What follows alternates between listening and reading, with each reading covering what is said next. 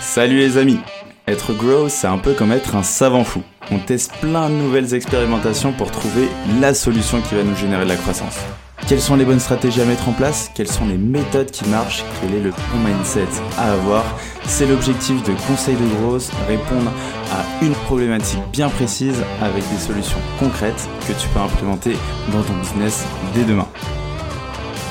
Je suis Alexis Bouvet, cofondateur de la marque Tailleur et de l'entreprise Gross Hiring et je te souhaite la bienvenue dans ce podcast qui t'apporte un maximum de conseils pour booster ta croissance. Bonne écoute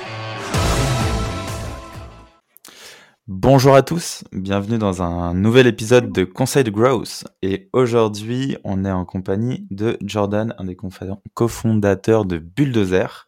Et on va voir ensemble comment créer un collectif Growth. Donc, euh, bah, Jordan a créé ça euh, en se disant on va pas partir sur un modèle agence mais plutôt en mode collectif et euh, c'était ultra intéressant donc tu as fait des perfs qui sont aussi assez monstrueuses que tu vas pouvoir euh, nous expliquer. Tout d'abord Jordan, comment tu vas? Ça va super et je suis très heureux d'être là donc merci beaucoup pour l'invitation. Plaisir partagé. Est-ce que tu peux bah, te présenter rapidement pour ceux qui nous écoutent et également partager quelques petits, petits KPIs, quelques chiffres qui je pense bah, peuvent donner aussi un peu plus de, de contexte à ceux qui nous écoutent. Ouais, alors euh, bah, je suis Jordan, j'ai 31 ans, je suis le cofondateur, donc comme tu l'as dit, d'un collectif euh, de freelance qui s'appelle Bulldozer, qui a été créé il y a, bah, au moment où on enregistre ce podcast, il y a presque un an, on va bientôt fêter euh, l'anniversaire. et donc bah, sur la première année, Bulldozer, c'est plus de 60 clients accompagnés, et j'ai pas les chiffres finaux, mais on va faire à peu près 1,5 million d'euros de chiffre d'affaires. Et on est à peu près 50 membres euh, aujourd'hui. Voilà. Monstrueux. Monstrueux. Ok. Euh, génial. Et du coup, là, l'idée, c'est de comprendre euh, pourquoi. Déjà, tu as créé justement un collectif. quelle était l'idée, au lieu de partir sur un modèle agence ou d'être solo en freelance, quel était un peu ton raisonnement sur le sujet? Alors en fait, au début, j'étais en freelance. En fait, euh, en gros, donc, moi, avant de, créer euh, Bulldozer, j'étais le CMO d'une boîte qui s'appelle Germinal. Donc Germinal qui, pendant une première partie de sa vie, était une agence euh, spécialisée en growth, puis ensuite a fait un pivot pour faire de la formation sur tous les sujets growth, entrepreneuriat, etc.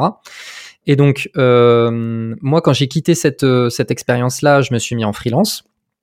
Et euh, j'ai notamment commencé à, bah, du coup, à travailler avec d'autres, avec d'autres freelances, notamment avec Enguerrand, qui est devenu mon cofondateur par la suite, qui était l'ancien head of growth de Ornicar, et que du coup, mhm. pour la petite histoire, j'avais rencontré parce que c'était un de mes clients chez, euh, chez euh, Germinal.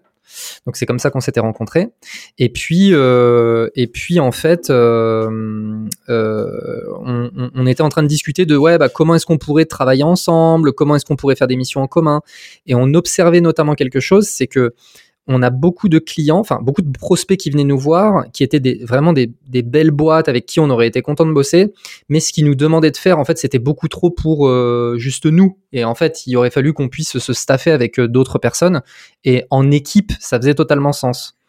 Et donc, bah, c'était un peu la frustration parce que on perdait ces prospects, on perdait ces opportunités.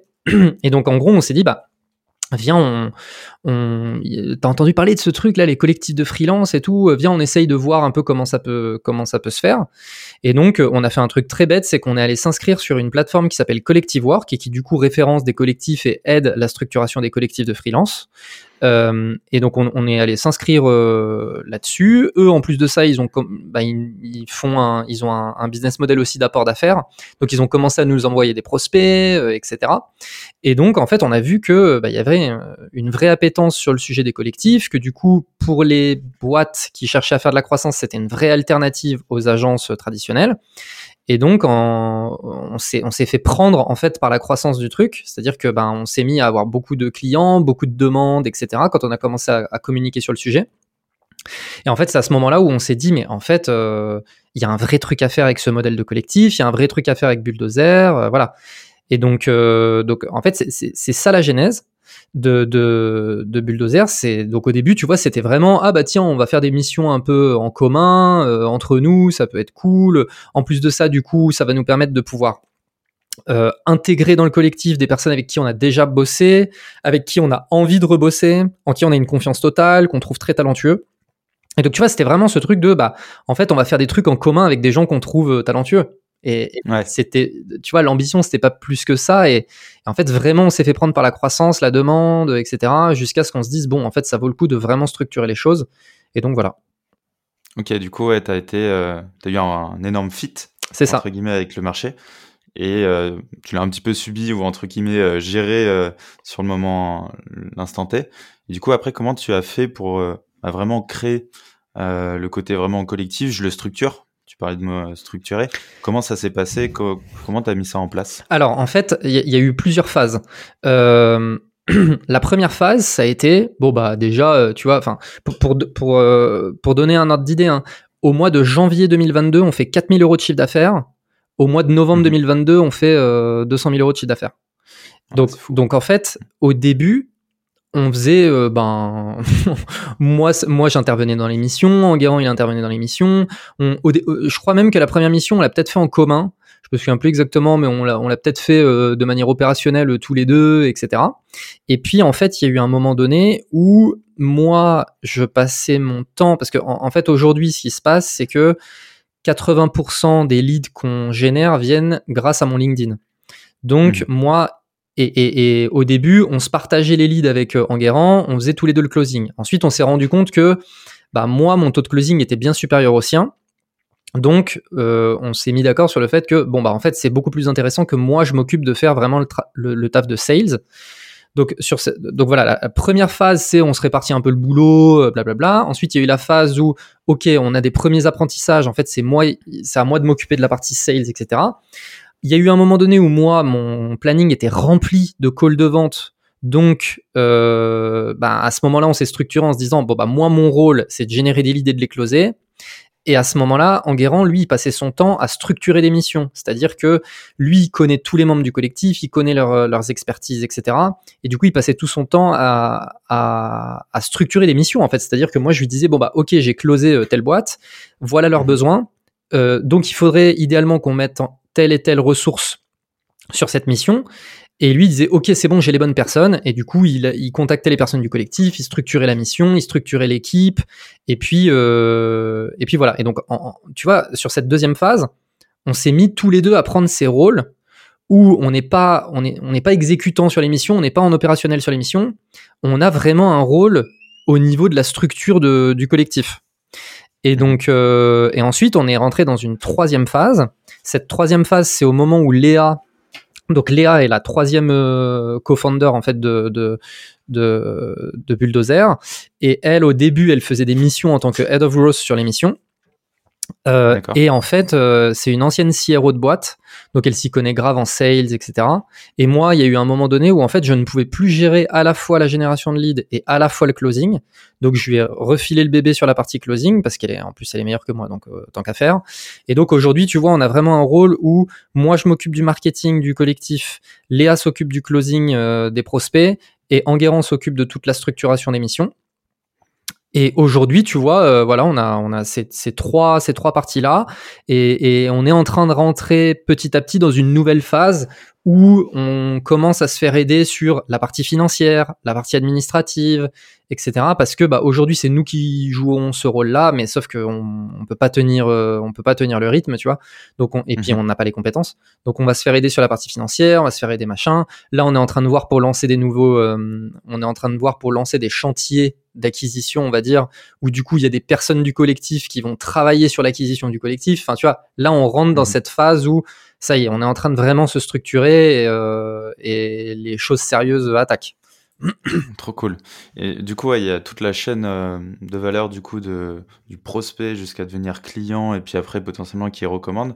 Euh, est-ce que toi, du coup, tu t'occupes aussi de cette partie accompagnement ou c'est directement en guérant quand il a la partie effectivement mission? Il déroule la mission et fait aussi l'account management?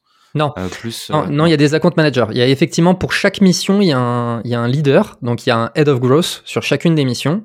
Et donc ce head of growth, c'est la personne qui lead. Après, en guérant et en backup de toutes les missions. C'est-à-dire que, je vais te donner un exemple concret. On a, par exemple, là en ce moment, on bosse avec Knorr, par exemple. Et, et en fait, au sein, au, début dans la mission, on n'avait pas du tout identifié le fait qu'il allait potentiellement avoir le besoin de travailler sur du packaging de produits. Et en fait, Knorr, euh, parmi les éléments sur lesquels ils veulent tester des choses, en fait, ils, sont en train de, revoir euh, leur branding, etc. Bref. Et en gros, euh, nous, ils utilisent les méthodologies growth pour tester le marché, identifier des leviers, etc., etc. Et parmi les éléments en fait sur lesquels ils ont envie de faire des tests, ils se disent bah tiens, ça pourrait être pas mal de tester des choses sur du packaging. Et nous, ça c'était pas prévu à la base. Et du coup, il s'avère que sur Knorr, c'est moi le head of growth. Et donc, euh, bah, Knorr, euh, en fait, euh, là, ah ok, finalement, on va tester des trucs sur le packaging. Je vais me tourner vers Enguerrand en lui disant, écoute, là, on a quelqu'un sur la partie design qui, euh, qui a jamais fait de packaging. Et donc, euh, est-ce que tu pourrais euh, staffer une nouvelle personne euh, sur la mission qui a une expertise en packaging? Et donc lui il va me dire, ok, bah vas-y, pas de souci. Et du coup, lui, tu vois, son rôle, c'est vraiment d'être en backup et d'être le soutien technique mhm. si nécessaire. Ok, génial. Donc à chaque fois, il y a un, un, chef de projet entre guillemets dans le dans le squad que vous créez pour chaque mission.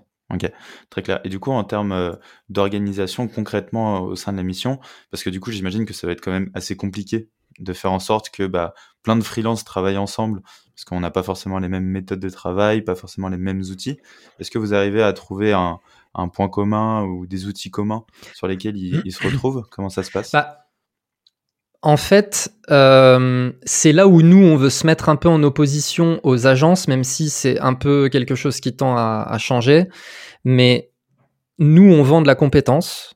En fait, bon, du coup, ça va me permettre de parler un peu de la vision. En gros, mhm. euh, nous, on est l'alternative aux agences. D'accord.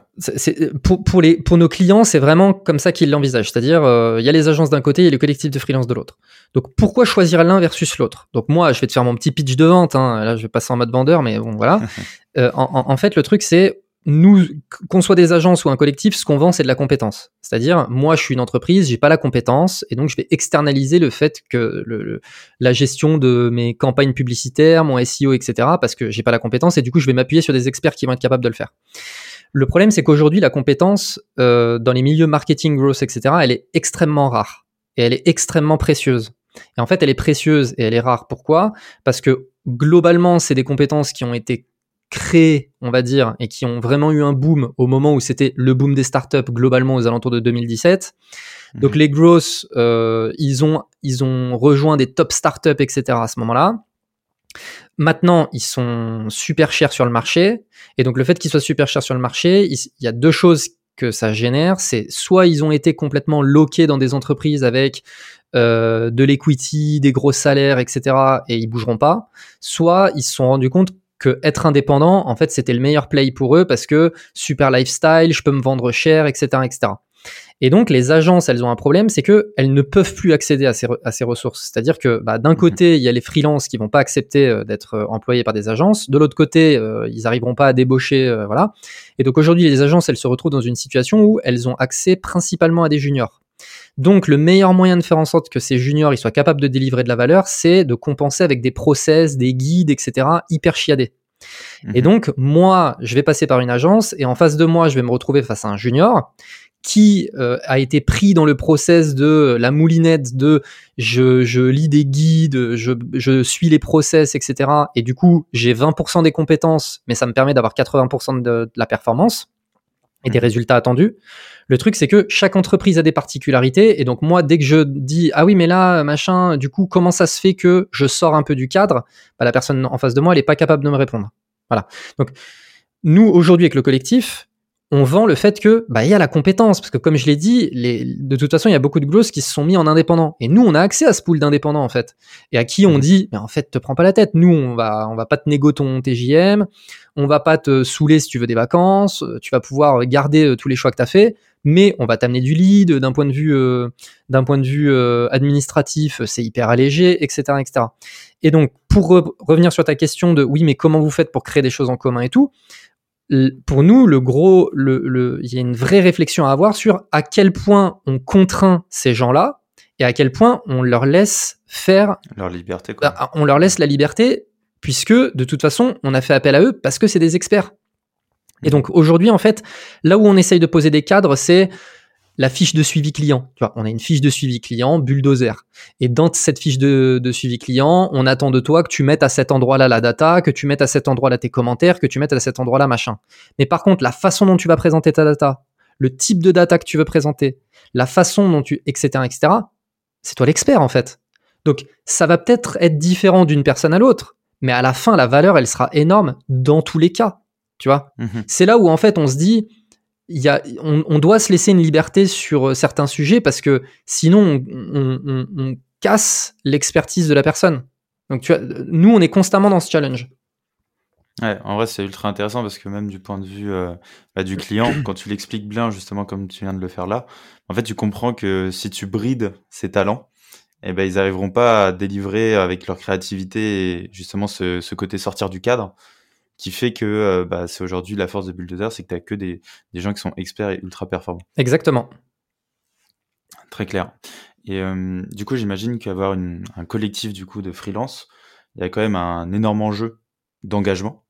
Oui. Comment on fait en sorte euh, que ces personnes se sentent bah, concernées par les valeurs du collectif, euh, qu'elles soient du coup à chaque fois euh, pareil engagées du coup dans des événements ou, ou même sentiment d'appartenance? Vous mettez ça en place comment chez vous? Bah c'est notre euh, c'est un gros challenge qu'on a sur lequel au début on s'est pas posé de questions parce que bah tu vois en fait euh, au début euh, on fait un peu d'émissions en commun et tout machin et en fait là il commence à y avoir beaucoup de monde on commence à en fait on commence à avoir une vraie vision une vraie ambition et du coup on se dit c'est le moment de commencer à réfléchir à la culture du collectif donc, ce sujet de culture, c'est un sujet de toute façon globalement pour toutes les entreprises qui est extrêmement complexe.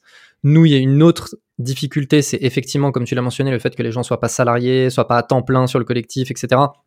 Il y en a, il y en a, il y a, il y a certaines personnes, elles font une mission tous les trois mois euh, avec le collectif, tu vois, et en fait, euh, 90% de leur clientèle, c'est de la clientèle qu'elles ont en direct, euh, machin.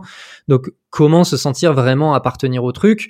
À part, euh, nous, du coup, le truc bête qu'on fait, c'est on a un Slack, avec notamment, on essaye de, de créer un peu de l'intelligence collective, c'est-à-dire que bah moi si j'ai une question ah tiens je suis en galère sur tel client j'arrive pas à mettre en place ce setup et tout et tu vois encore hier il y a eu trois messages ah je, je, suis en galère sur un truc et tout. Euh, est-ce que quelqu'un a déjà été confronté à ça et tout? Et t'as as toujours quelqu'un du collectif qui vient répondre en disant bah attends vas-y viens on se fait un petit call je te montre et tout donc tu vois créer un peu cette espèce de de- d'intelligence collective c'est le premier élément on va dire c'est Mhm. l'élément le plus simple à mettre en place tu mets un Slack euh, voilà après, nous, on essaye de faire en sorte de communiquer sur les réussites du collectif, les missions qu'on a en cours, etc., pour vraiment montrer, tu vois, créer un peu ce, ce aussi ce truc où les gens, ils se, les gens du collectif, même quand ils font pas une mission avec le collectif, ils se disent ah putain ça bouge, c'est cool, il y a des trucs sympas, il y a des Mhm. belles missions, il y a machin, et du coup, tu sais, ça peut, ça, ça, ça te donne envie de, de, de, de t'intégrer.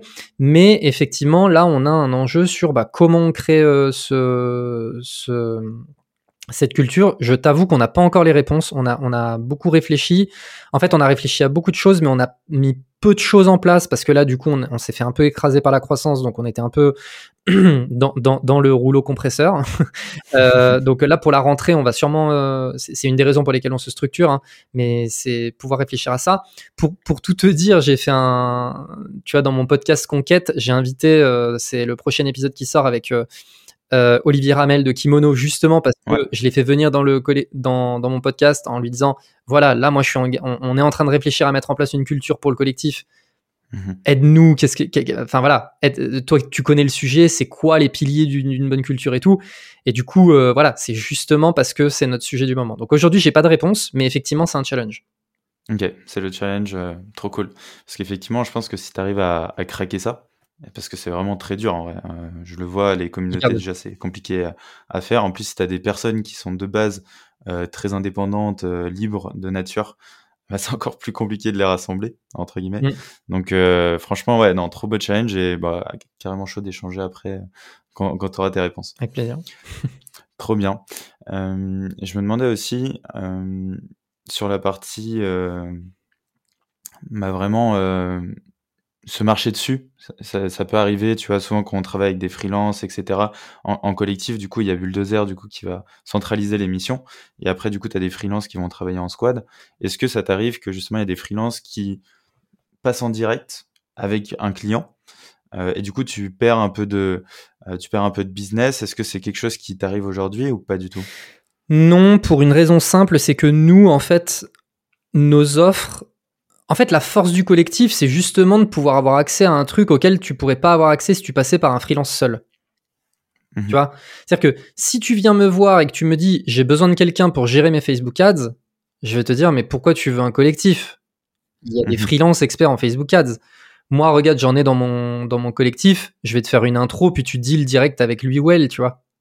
Ah. La force du collectif, c'est d'avoir accès à ce que moi j'appelle un dispositif complet. C'est-à-dire, tu as besoin d'une équipe ou tu as besoin d'une euh, mince de, de- de plusieurs compétences qui vont se compléter. Mhm. Euh, c'est ça en fait la force du collectif, tu vois. C'est pas euh, c'est pas euh, vraiment quand il y a des gens qui viennent me voir et qui me disent je veux quelqu'un pour gérer mes Facebook Ads, je dis bah moi je vais te faire une intro à quelqu'un. Et tu vois par exemple on a une offre sur le paid. Et du coup l'offre sur le paid c'est quoi? Nous notre offre c'est on te gère trois canaux payants et on va gérer aussi toute la partie créa. Là, tu vois, ça fait sens. C'est-à-dire que bah, tu as ton média buyer. En plus, des fois, tu peux en avoir plusieurs parce que selon le niveau de dépense que tu as, bah, tu vas avoir un, un média buyer spécialisé en Facebook, Insta, puis tu vas avoir un autre média buyer spécialisé en Google, par exemple. Euh, et puis, tu as des designers, tu as un motion designer, tu as potentiellement un vidéaste. t'as- Et, et en fait, ça, tu vois, un seul freelance, il pourrait pas tout faire. Mhm. Et c'est ça la force du collectif. Donc aujourd'hui, on n'a pas ce problème parce que, bah, du coup, on, on- on- tu vois, c'est c'est juste une autre proposition de valeur. Ok, ouais, je vois. Ultra clair. Et du coup, là, si tu devais nous confier euh, un peu tes retours d'expérience euh, positifs comme négatifs de l'aventure, si tu faisais un peu la rétrospective comme si c'était la fin de l'année euh, qui approche, quels sont un peu les enseignements que tu en as tirés? Alors, déjà, euh, je confirme ma vision qui est de dire, quand on est un collectif, c'est beaucoup plus simple d'accéder à de la compétence. Ouais. Euh, donc ça c'est ça c'est le premier point positif, c'est que effectivement ça vient confirmer ça. Tu vois, j'en parlais par exemple avec Théo Lyon qui a euh, Kudak, où euh, en gros je lui disais, euh, je, je lui expliquais un peu tout ça. Alors tu vois c'est assez marrant parce que du coup je lui tiens ce discours-là alors que lui il a une agence. Mais euh, mais mais, euh, mais tu vois, euh, je- il me disait mais vous êtes combien? Je lui dis bah là on est à peu près 50 et je lui dis on est d'accord que toi en modèle agence en un an t'aurais pas 50 personnes. Et il m'a dit ah non mais mec mais en agence euh, normale passer de 0 à 50 euh, pff, laisse tomber tu sais. Bon lui il y est arrivé en deux ans et demi je crois. Mais euh, il m'a dit mais ça a été euh, c'est l'horreur quoi. Et nous en fait c'était rapide tu vois Euh, en revanche le le il y a, il y a quand même un truc c'est que il y a une vraie pénurie de talent et donc là on arrive à 50 et, et en fait on pensait que on avait accès, tu vois, il y avait un, il y avait un, un puits sans fin de talent à disponi- disponible sur le marché. Et nous, on était là, ouais, bon, bah, on est passé de 0 à 50 en 6 mois. En réalité, à partir de 50, tu sens que tu commences déjà à toucher un peu une limite. Et que là, bon, bah, c'était facile de 0 à 50, mais là, ça devient quand même un petit peu plus compliqué. Et surtout, euh, un, un- un truc, c'est que de 0 à 50, donc tu vois, tu as peut-être euh, 20 missions qui tournent en parallèle. Bon, bah, 20 miss- missions qui tournent en parallèle, euh, ça, ça commence déjà à devenir dur, notamment pour Enguerrand. Donc là, après, rajouter des personnes dans le collectif, les tester sur des missions et machin, tout de suite, là, tu vois que ça commence, à- il, faut passer un nouveau cap en termes d'organisation. Donc ça, c'est Mhm. ça, c'est un peu l'apprentissage que j'ai, c'est que ça résout les problèmes, mais ça résout pas tous les problèmes. tu vois, c'est qu'il y, a- il y a quand même ce truc à avoir en tête, c'est que il faut pas non plus s'emballer et être naïf. Ça, c'est Mhm. le truc important. Et après, le, le, le deuxième gros apprentissage, c'est que, tu vois, nous là, aujourd'hui, du coup, on est trois. On fait Ouais. 1,5 million d'euros. Enfin, on est trois plus les gens qui font euh, la mission, mais en pour l'organisation du collectif, il y a trois personnes. On fait 1,5 million d'euros de chiffre d'affaires. Donc, enfin, je veux dire, tu, tu vois, niveau densité, souvent on parle de densité de talent et de densité d'équipe et tout. Bon, on est trois, on- 1,5 million d'euros d'euros de chiffre d'affaires. Le gros apprentissage, c'est quand même, bah, si on est, euh, si on est focus sur uniquement les trucs qui génèrent de la valeur, et nous, les trucs qui génèrent de la valeur, c'est générer du lead, closer du lead, organiser des missions, bah, en fait, euh, ça tourne, tu vois. Mhm. Ouais, t'as pas besoin d'être euh, 80, quoi. Il n'y a pas besoin d'être 80, tu vois. Je veux dire, il y a des boîtes qui font autant de chiffre d'affaires que nous, elles sont 25 euh, salariés, plus des freelances qui les aident et tout. Et je me dis, mais que font les gens, en fait? Après, comme je te disais en off juste avant, je suis un peu cramé là, j'ai hâte d'être en vacances. c'est, tu vois, mais là, on est en train de passer un nouveau cap où on se structure. Mais ok, tu vois, on va avoir une freelance sur la partie euh, office manager, une freelance sur la partie euh, finance. Euh, on va sûrement avoir quelqu'un sur en mode executive assistant, voilà. Et puis en fait, je sais qu'on sera capable de passer un nouveau palier de malade. Ouais, ça, avec deux, trois éléments. Et tu vois, l'office manager va travailler deux jours par mois, la finance manager, elle va bosser deux jours par mois. Enfin, tu vois. Hmm. Ouais, c'est incroyable. Ouais, non, mais c'est ça qui est fou, c'est parce qu'en fait, en plus, mine de rien, travailler avec des bons freelances qui, qui font le taf et justement à une courte durée, bah, tu as tous ces problèmes que tu enlèves du salarié euh, que tu vas devoir payer euh, sur du euh, long terme, les cotisations, etc. Donc tu as aussi cette flexibilité si jamais bah, il y a un partenaire qui marche pas bien. Quoi. Bah oui, totalement. Bah, bah, après, de toute façon, tu vois, c'est c'est j'ai envie de dire il y a quand même ce truc tu vois dans le salariat il y a la période d'essai euh, on, a, exactement la même mentalité concernant les freelances, tu vois. Enfin, il faut quand même être honnête. Mais l'avantage, c'est que aujourd'hui, je dirais que 70% des personnes qui font partie du collectif ont été cooptées. Donc moi, si je te fais confiance, si je vois que tu es quelqu'un de bon et que tu vas me dire vraiment, je te recommande cette personne, je vais te faire confiance. Parce que tu sais, il y a un truc, J'aime pas trop ce genre d'expression, mais en fait, elles sont vraies. Il y a un truc qui dit euh, les A-players embauchent des A-players, les B-players embauchent des C-players. Je sais pas si tu connais ce truc. Ah ouais, c'est sûr. et, tu vois, c'est vrai en fait. Mhm. C'est-à-dire qu'un A-player, en fait, il va comprendre que faire venir des gens de, meilleurs qu'eux, ça peut que être positif parce que ça va eux aussi les aider à progresser, etc. Quand tu es un B-player, tu te sens constamment un peu. C'est les jeux de politique dans les entreprises, c'est là où tu le vois le plus souvent. C'est le jeu de politique de vas-y, je vais faire venir cette personne-là, comme ça je vais pouvoir devenir son manager et comme ça machin. Et tu vois, mhm. non, si t'as un A-player, tu fais venir des A-players. Et nous aujourd'hui, ben, on, a l'impression d'avoir que des A-players autour de nous. Magnifique. Que des, que des numéros 10 dans la team. C'est ça. Trop cool. Génial, on arrive à la, à la fin de l'épisode. Déjà, c'était ultra riche et ultra intéressant. Surtout que c'est un nouveau modèle qui, bah, qui naît. franchement, euh, bravo Merci. pour ce que vous avez fait. Euh, est-ce que tu as un dernier conseil d'amis pour ceux qui nous écoutent pour finir l'épisode? Bah, Je vais peut-être compléter mon dernier point en disant, euh, et notamment parce que on parle de growth, mais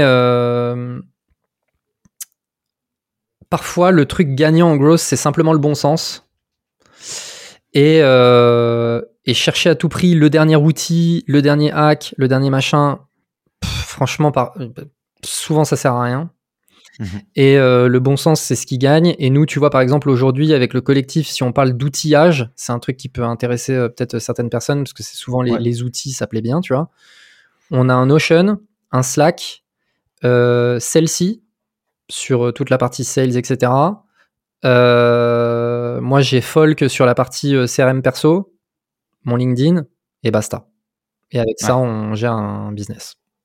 Ouais, c'est fou. Et, tu vois, en fait, conseil d'amis, c'est arrêter de vouloir régler des problèmes que vous n'avez pas encore. Mm. Et ça, c'est vraiment un truc puissant. Les gens, ils anticipent des problèmes qu'ils n'auront jamais. D'ailleurs, j'ai prévu de faire un post LinkedIn là-dessus. Tu sais, c'est une expression d'une d'une femme que j'avais vue. Euh, je sais plus exactement c'est quoi son post, mais en gros, euh, elle euh, sur Twitter, une, américaine, bref, qui, qui bosse. je me demande s'il n'y avait pas product manager ou, ou chief of product, un truc comme ça pour des grosses startups. Et en gros, elle avait fait un post Twitter en disant moi, ce que j'adore régler, c'est les yachts problèmes. Les yachts problèmes, c'est quoi? C'est les problèmes que les gens ils anticipent, mais qui se produiront que le jour où ils seront sur leur yacht en train de jeter des billets, tu vois, depuis euh, le truc.